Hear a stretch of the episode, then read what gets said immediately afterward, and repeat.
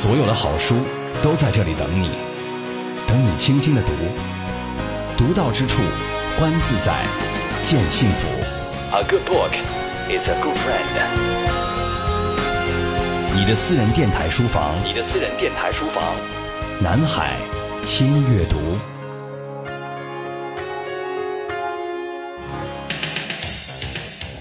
从一九三零年第一届世界杯至今，德意志的球门总是受到最好的庇护。那些神经粗大、无所畏惧的足球宠儿和伟大的门将，共同铸就了德国战车一个又一个的绿茵传奇。但是在荣誉走廊的尽头，却有一位脆弱的硬汉，背负抑郁症的秘密，直至五年前被他完全吞没。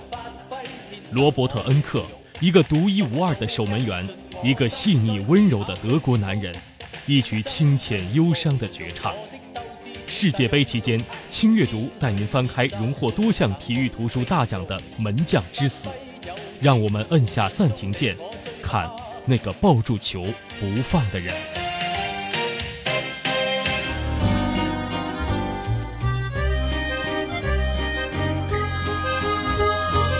嗨，各位好，这里是轻阅读，我是你的老朋友周薇。在今天的节目当中呢，先让大家知道我身旁 男左女右。我突然想到，曾经有一个电台的名字叫这样的一个名字。但今天呢，我们有三个人在直播间。周薇左边是一郎，你好，一郎。你好，周薇。那我的右边是孔杰，你好。我我以为得叫二郎，吓我一跳。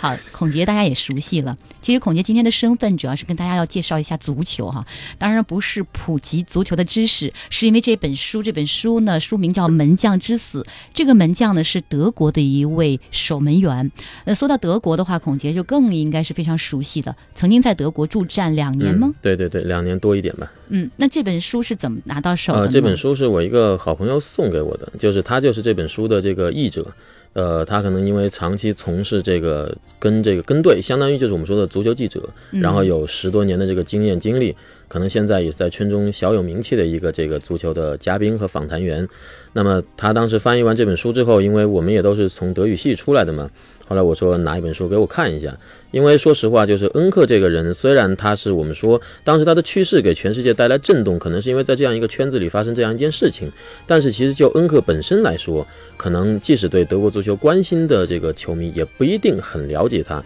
所以我当时也是想，呃，要不然补一下这个知识的盲点，因为我只是对这个球球员有一定的了解，所以当时找他索取了这样一本书。嗯，好的。那么《门将之死》的里面的男主角。叫恩克。那刚才介绍的这位孔杰认识的翻译呢，他叫张丽。张丽呢，也是《体坛周报》的首席德甲记者，哈，体育记者。那这本书的作者恰巧也是一位体育记者，当然他是德国的体育记者。在恩克抑郁症自杀之后，他写了这本书。当然，这本书也是大量的史实材料凝结出来的作品。一了，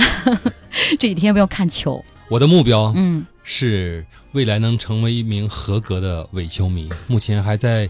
向着伪球迷的目标正在大大步的前进着。哎，一郎是不是伪球迷？我觉得孔杰最有说法啊。呃，我只跟大家回忆一个曾经我跟一郎一起看球的一个片段，是有一年的这个欧洲杯的这个决赛阶段的比赛。我下了班之后到他家，他说给我准备了酒，准备了吃的，然后我们有一帮朋友约着。可能当时看球的人实在太少了，然后我们看了一个这个。当时是深夜，我们看了一部小影片。看完之后呢，看影片的人说实在熬不了夜就走了，就剩我们俩。后来我说那看球呗。然后等球赛开始的时候，他就已经睡着了。伊朗也睡着了。对，然后就我一个人看完这个球。当然，我比较感激的是，他当时收容了我在他们家看的这场球。还准备了啤酒，这个记忆很深刻哈。那足以说明一郎确实是伪球迷。呃，他应该连伪都谈不上，他就不是球迷，他对球就没有什么太大兴趣。哦，对足球，对对足球没什么太大兴趣。为了做今天的节目，他可能真的试图伪了一把 啊。但是我觉得孔杰可能是真球迷啊，因为孔杰他也会踢足球，并且呢，他对足球的了解真的是很让我钦佩。呃，我觉得我对足球的喜欢可能和了解主要源自于，我觉得做任何事都是一种坚持。就是我在小时候的时候，为什么我跟这个记者，就是虽然之前不认识，但是挺想认识他，就是他是体坛周报的这样一个记者。我记得从我初一开始到高三这六年的时间当中，体坛周报是我每周必买的一份报纸。包括当时我有一段时间交流到德国去学习的时候，我甚至会跟我的同学说好，你给我把这几期买下来，回来我补看。嗯，就是可能六年对一份报纸的这个执着以后。其实也都谈不上说小时候训练过怎么着，也没有说身边有人指点自己，但是长期坚持了这个阅读习惯之后，所以只能说对足球有一有一点自己的了解吧。呃，这是一种痴迷啊。其实我觉得在今天介绍门将之死之前呢，特别想了解一下这届世界杯对两位不管是伪球迷也好，还是真球迷也好，给了一种什么样的一种体会呢？嗯，要不然伪球迷先来吧，他我一说他不知道说什么。呃，我觉得世界杯对于我来说只是提供了。多一次的聚众喝酒、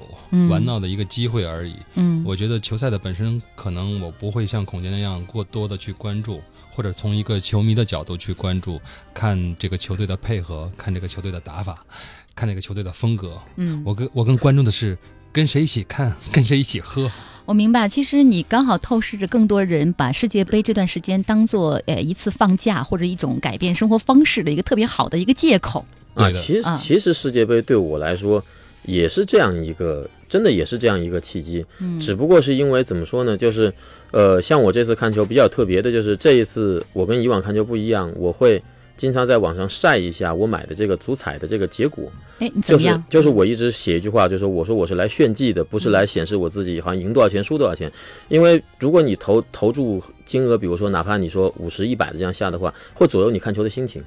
我可能经常就是比如说。一注两块钱，我可能两块四块这样买，但是买完了之后，当你发现四场全中、三场全中的时候，可能一方面你拿出来告诉大家一下，就是哎，我确实是一个对足球还有一定了解的人。但另一个层面上呢，其实也就是跟大家找一个能够互动的话题，因为这一次比赛确实看着挺熬人的。你要是说在深夜还没有一些跟朋友圈让人互动的话，我觉得现在毕竟不是二十来岁的年轻小伙子。现在我这次看球就很明显的一个特征就是三点、四点的球很少看，基本上都是十二点那场能看就看。然后就早上六点，可能当中我真的是熬不动了，这种感觉。我看到一郎的表情，我觉得你想表达，漠然，表达一下自己这两天没有什么特别深刻印记的球赛吧。呃，我还是基本上维持着前些年的这种活动的形式，就是在看球赛的之前，我会自己先看一部碟片。那这个电影和这部电影很好的话，基本上在球赛开始的时候我就睡去了啊，所以我第二天会翻看比赛的结果。我也想表达一下我的态度哈，我对一九九零年的意大利之夏那首歌特别印记深。一九九零年的时候，我正在呃那所大学呃广播站当喇叭花，当广播员，我印象特别深。那天晚上看完第一场比赛之后，我们班一个男同学给我给了一封信。他说：“你一定要帮我把这封信在广播站里读出来，那是我对首场比赛的一种最真诚、最真诚的一种体会。那场比赛好像意大利队输了，是被一个小国家给打败了。我印象特别深，他要表达他那种情绪。就在这次世界杯的时候，他又打电话给我，当正在温州出差。他说。”你还记得吗？记得什么？记得九零年那天，第二天早上我给你的那封信吗？我说早忘了。他说我记得很清楚。现在呢，又到了看球的时候了，所以这段时间是我最幸福的一段时间。是哪一所大学？西北师范大学，就是我的母校。来听听一九九零的意大利之夏。休息一会儿，马上回来，告诉你德国足球在孔杰心中的感受是什么。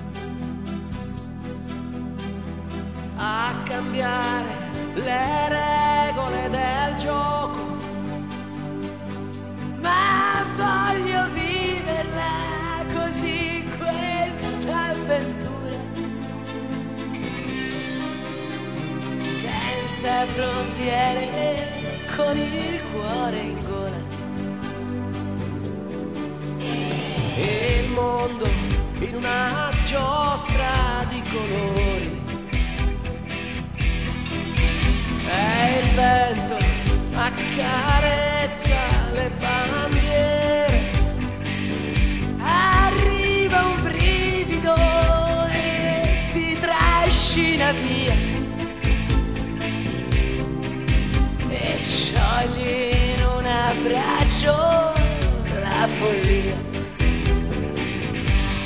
Notti magiche, inseguendo cose.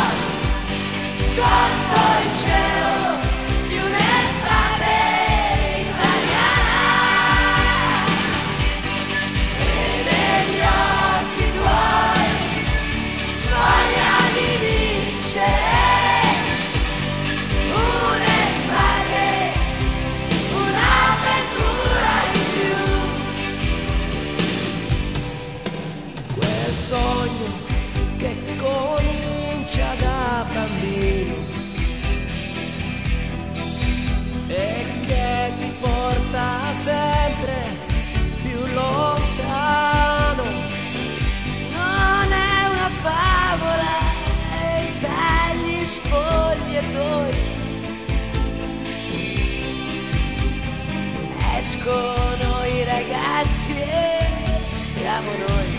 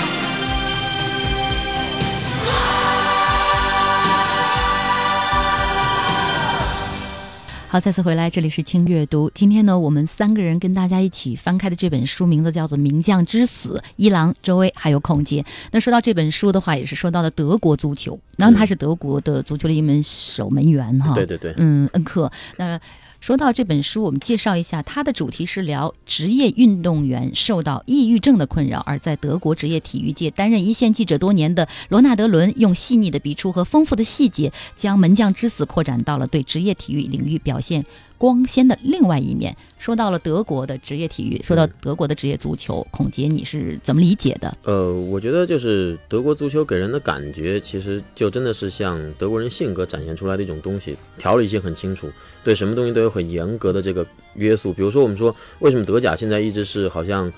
说它火呢又不太火，但是呢你说它不行呢还有人关注，就是因为它有 很多很多的关注点。比如说有一点最明显的就是，它为了让每个俱乐部能够良性循环，它不会说。让某一个人去收购这个俱乐部的多大的股份，从而花重金去买球星，这个现象我们在英超、在意甲、在西甲都能看到，这也是可能导致德甲的这个球星不太多的原因。但这点能看得出来，就德国人做任何事情，他都希望这个事情是在一个既定轨道上去运行，然后按部就班的运作。包括我们聊到这本书，讲到恩克这个人，就是可能很多人对这个人都不太了解，因为德国确实出了太多太多知名的球星。我相信，即使像姜昆可能对足球不感兴趣，他至少知道卡恩肯定是知道的这个名字，对吧？就是就是我们说，就德国他确实出门将，而且包括像现在活跃在我们说舞台上的诺伊尔。就是你每隔多少年就能有一个很光辉的名字站在那个门前，至少站八到十二年的时间。那么恩克呢，他是正好出现在一个类似于有一点青黄不接的时候出来。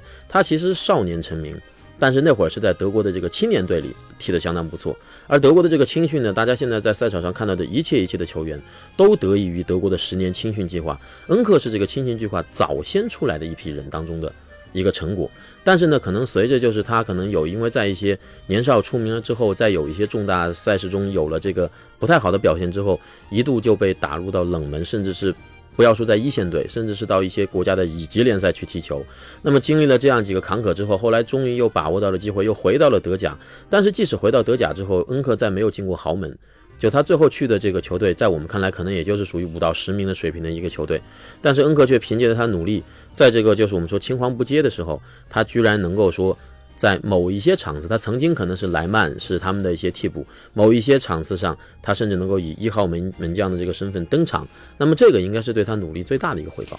这里介绍他当时呢已经在南非世界杯预选赛对阵阿塞拜疆前，因为抑郁症复发，不得不再次放弃了好不容易稳固下来的主力位置。所以说，恩克呢也是一个在这方面来确实是很坎坷的人，因为他有抑郁症对的，对的。啊。你伊朗，你觉得一个运动员他如果患了抑郁症，那么对他的这种运动生涯会他对他的人生会是什么样的一种打击啊？嗯我觉得首先是一种很很黑暗的一种感觉。嗯我我不知道，我我相信每个每个人，特别是为什么男性喜欢更喜欢看足球。其实我觉得足球是给很多人，特别是男性，提供了一个开放自己情感的这种这样一个很难得的机会。好像英国的一个调查机构也做过这样的调查，就是说为什么男人喜欢足球，就是说男人在平时把很多不愿意展露的情感的地方，都会在足球这个项目上宣泄掉。比如说，他会在足球的运动中，他会跟同伴拥抱，那他在平时的时候是不会做这样事情的。那么，一旦你得上了这个抑郁症，嗯那这个本身就是一件很恐怖的事情。以前我们认为，体育运动，包括球类的这种集体性运动，会改变一个人的心理。那么现在看来，对于像抑郁症这样的疾病，仅仅靠球类，仅仅靠一个团队的这种运动体育项目，是不能够得到完完全的改善和嗯治愈的。嗯，我觉得每个人都可能会染上抑郁症，但是当恩克染上抑郁症之后呢，那么对他的生活呢会产生很大的影响。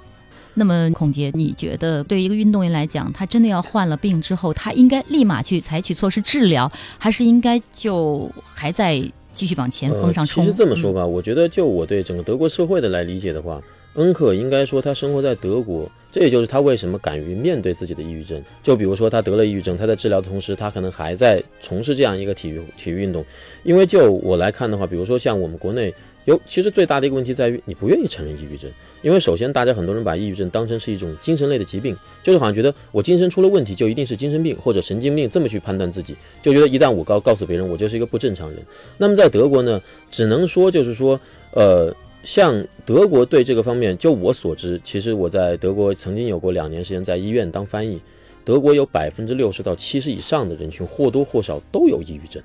就是可能在我们看来，有时候你会说，哎，今天我特别郁闷，这个可能就是。他不能叫抑郁症，但他绝对是一种抑郁的情节就积在这个地方了。有的人疏导开了就好了，有的人积劳成疾，时间长了就慢慢成为一种一种病了。那么我觉得像恩克，他其实能够表达出来，但是因为足球运动，我们知道，我刚才强调过他的几个背景，就是他首先少年成名，其次呢，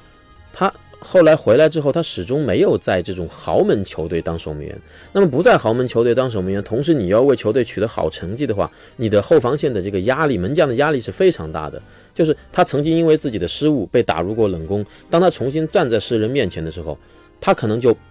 特别的纠结，就不允许自己再犯低级错误。但是我们知道，足球职业运动员他每周都得踢比赛，谁有失误都不为过。所以这个时候，其实对心态的调整就很重要。如果你在一个豪门，可能说，哎，这场我失误了，但是我们这个球队进攻特别强，可能因为我失误丢了一分，但是我的前锋好，进了三个球，我赢了，没有人会责怪我。但是如果你作为一个在一个很一般的球队里面，你在这样一个位置上，然后又因为这种种原因丢球的话，真的是有可能在某一些场次，如果球队不顺的时候，会导致他的病情加重。嗯，其实我觉得对于恩克来说呢，他的强大呢，很多时候也只是展现在赛场上。一方面，他是个非常谦和的人，对而且在这个体育记者罗纳德伦，他是用一种事无巨细的来描述，把恩克作为普通人的这种形象呢展现在读者面前。比方，他这里面呢有这样的一些小细节，他会照顾无家可归的流浪狗，还有他对朋友、对亲人的一种真挚感情。有个很小的细节，我来说一下。当读到恩克在里斯本寓所阳台上一边做仰卧起坐、俯卧撑的时候，一边给养女莱拉的一个个亲吻，那个细节我觉得特别让我动容。嗯说的怎么这么像我？我是不是也得了抑郁症？没有，一郎其实呃，每个人都可能有一段时间怀疑自己是不是有抑郁症的这种综合表现啊。但是我觉得更多的是要靠自己的意志来去把它遏制下来。但是恩克似乎最终没有用意志来控制住他的病情，嗯，或者我们这么说，其实有的时候我倒不赞成说这个抑郁是能够靠意志力或者说去做到的。当这个抑郁的病情发展到一定程度上的时候，他真的得借助药物。没有药物的话，一个人是控制不了自己的行为的。这也就是很有很多人可能说，哎，身边有朋友得了抑郁症，然后可能像恩科一样离去之后，他会自己很压抑或者自己很愧疚。其实仔细想想，如果你科学的看待这个病的话，我觉得一定要抛开这种情绪，就是它就是一种病，这种病可能跟我们想的癌症，跟我们想的其他的病是一是是一样一样的。好的，那我们先稍微做一下休息。我们读的这本书叫《门将之死》，是讲述德国门将罗伯特·恩克的故事。今天直播间呢有一郎、孔杰还有周薇，我们稍事休息，马上回来。从一九三零年第一届世界杯至今，德意志的球门总是受到最好的庇护。那些神经粗大、无所畏惧的足球宠儿和伟大的门将，共同铸就了德国战车一个又一个的绿茵传奇。但是在荣誉走廊的尽头，却有一位脆弱的硬汉，背负抑郁症的秘密，直至五年前被他完全吞没。罗伯特·恩克，一个独一无二的守门员，一个细腻温柔的德国男人，一曲清浅忧伤的绝唱。世界杯期间，轻阅读带您翻开荣获多项体育图书大奖的《门将之死》，让我们摁下暂停键，看那个抱住球不放的人。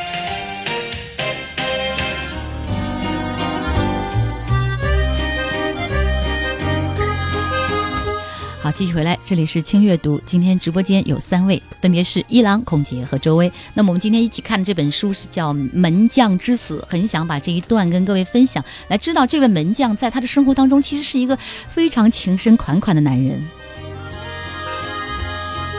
特蕾莎是他的太太，特蕾莎说她很想要一首诗。突然，整个屋子里陷入一片寂静，尽管只有短暂的一秒钟，但却像是非常久的时间。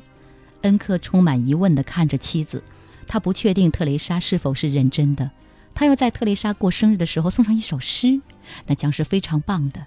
特蕾莎不经意地回答说：“很快就不再去想这件事。”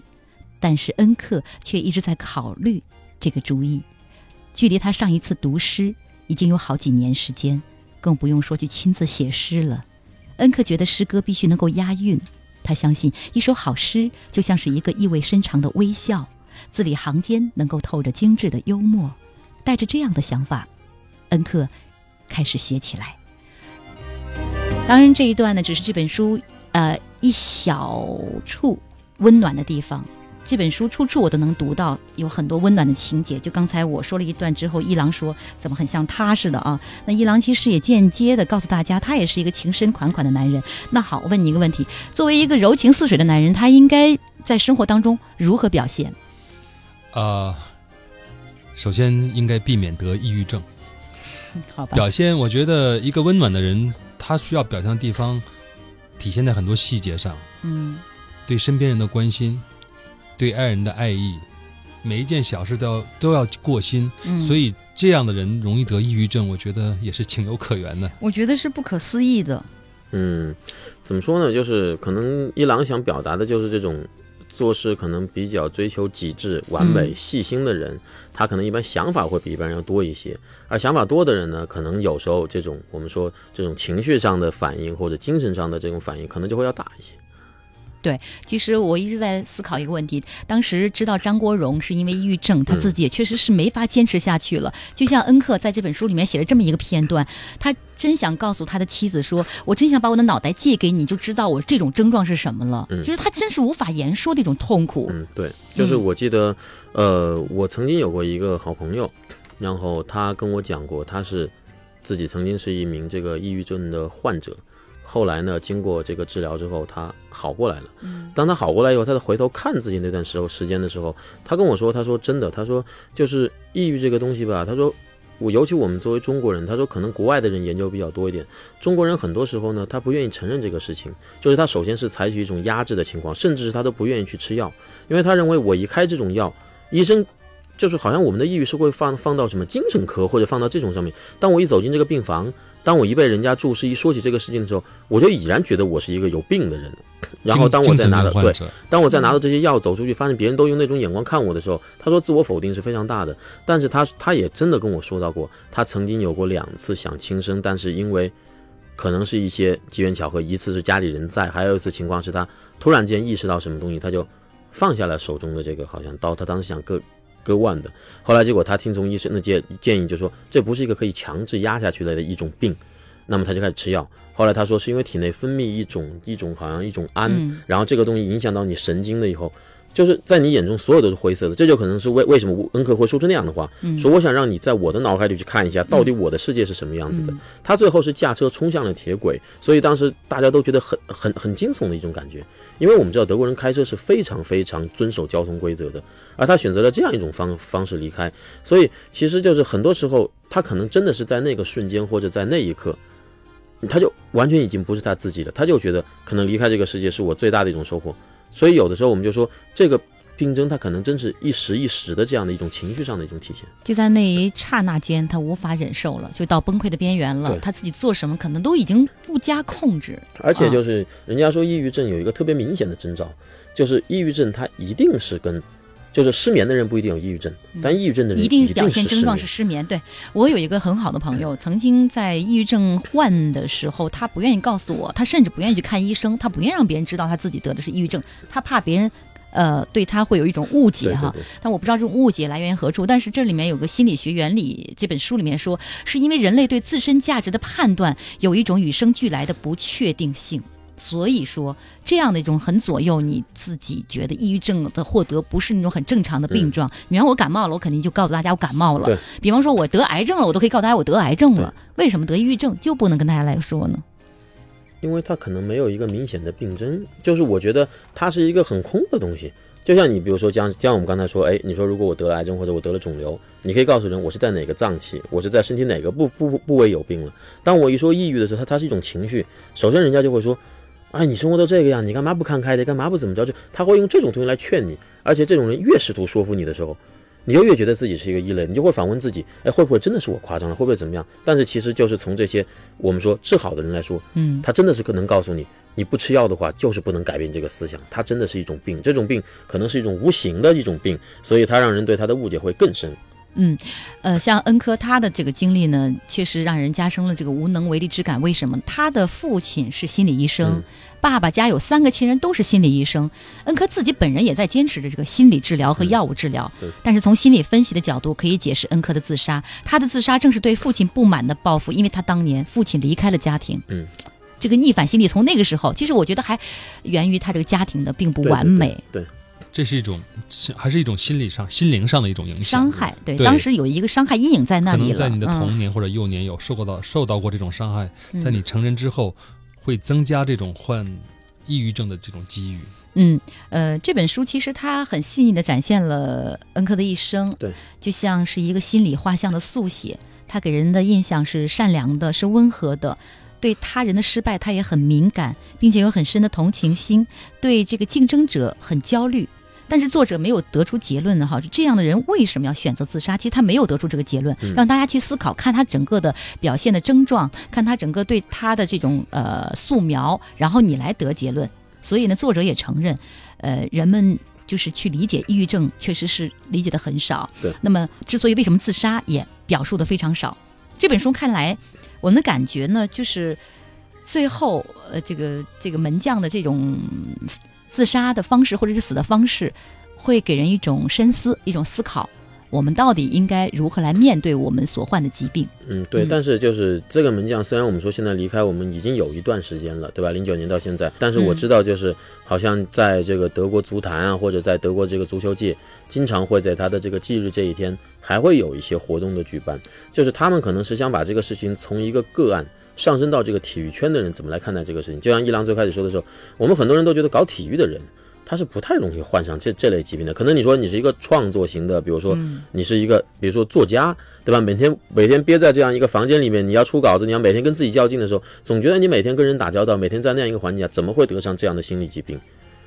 对，其实呃，就一郎刚才的这个疑虑来讲，我觉得每个就是表现出特别热爱生活的人，能够在太太要过生日之前给他想写一首长诗，能够嗯在旁边有一些小猫小狗的时候呢，表现他自己那种呃深情的爱意和关怀的人，怎么可以得抑郁症呢？其实，一郎，我不知道你身边有没有出现过这样的朋友，就得抑郁症的朋友。好像二位刚才刚才都谈到身边有这样的朋友，对，那现在看来，我觉得这个抑郁症真是无处不在。嗯呃，其实我在你们俩在交流的时候，我谈到，我想到一句话，就最近常常使用率比较高的叫，，no 作 no die。嗯就是在很多人看来，在有你的身边的朋友出现这种症状的时候，很多人，特别是我们现在这种这种知识的掌握，还不认为那是一种疾病，那是一种病症的表现。有的时候会觉得他是在做，吹毛求疵，对，嗯就是在作。嗯这个时候，如果你缺少了一种关怀和关心的话，他的病症会发展下去，那么以至于到了最后是不可收拾的地步，要以生付出生命为代价。所以，我觉得抑郁这种疾病是目前来说，呃，要引起我们很多人，甚至是很多健康的人的这种极大关注，因为这种疾病很可能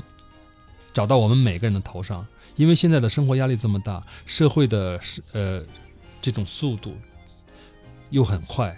所以你有的时候都来不及细去细想、去消化，要迎接一个又一又一个的压力和挑战的话，我觉得是很容易患上这种症状的疾病的。嗯，其实我在想，即便患上抑郁症，也不要觉得它就是洪水猛兽啊，不要觉得真的就是无药可救。就是刚才说，除了药物之外，还有自己心里的一种调节。呃，真正的你要面对的事情，就是你人生活下来，你活下来之后，你要面对的一切。所以今天我们也通过呃世界杯聊到了这本《门将之死》，也聊到了呃关于运动员得抑郁症之后的状态，以及正常人如果你要是患了抑郁症，你应该如何来面对这种疾病，也像面对正常的疾病一样对，可能就会有呃就是恢复痊愈的这种可能性。嗯，想起来在德国，孔杰你在德国是哪个年代去的德国？嗯，我两次在德国比较长时间的，一次是零三到零五年，零三到零五，对，一次是一零到一二年。但是错过了零六年。呃，对，零六年的时候我回国了，对，那2006年就在年是刚好德国德国世界杯的时候，我在我在国内。对，那那届世界杯显然恩克也没有参加。嗯，对，嗯那个时候就是我说的那个时候，德国队他正好是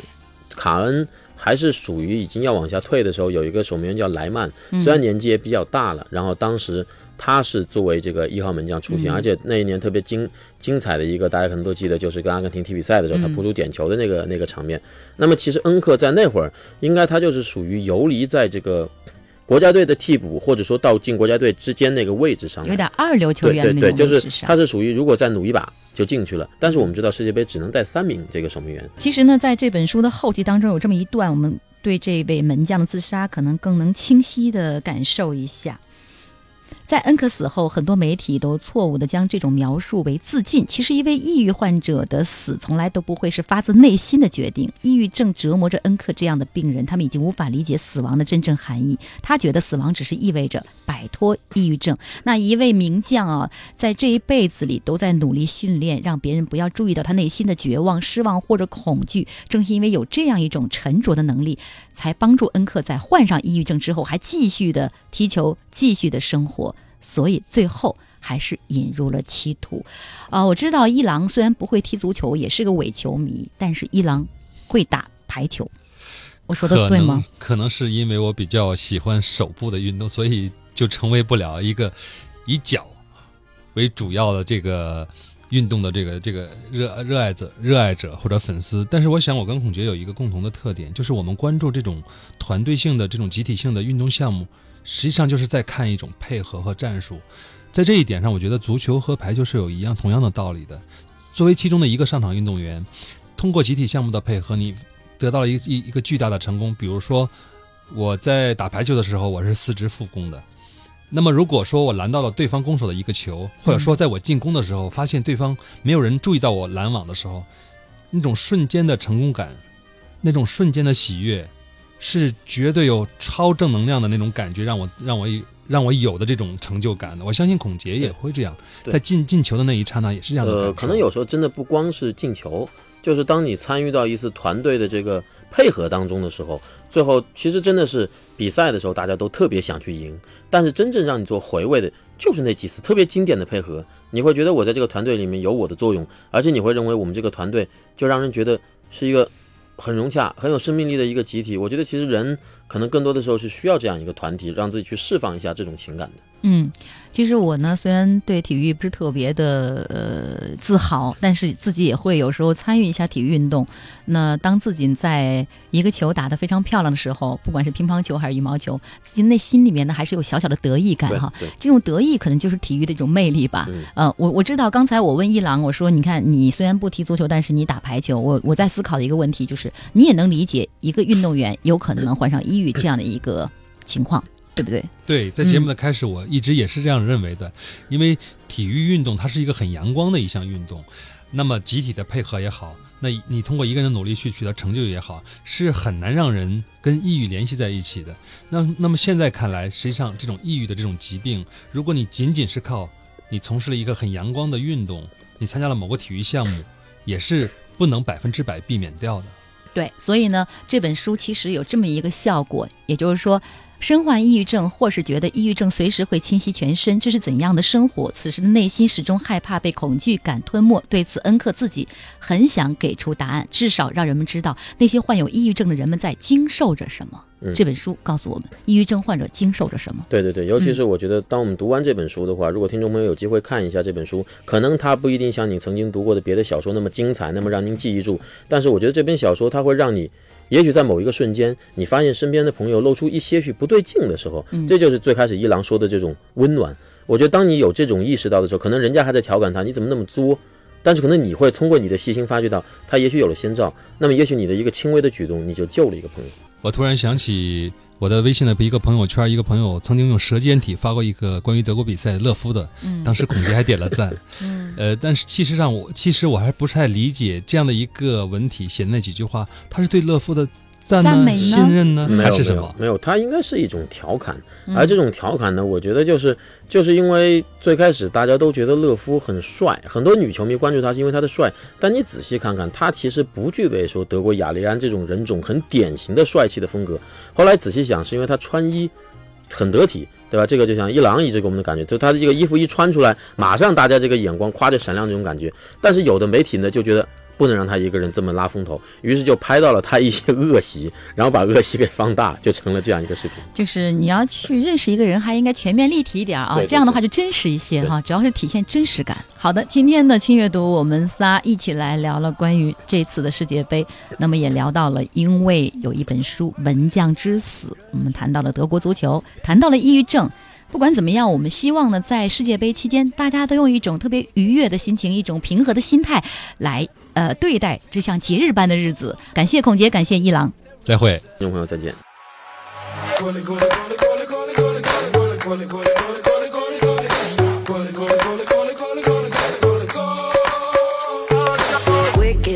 Started with a wink, pick up the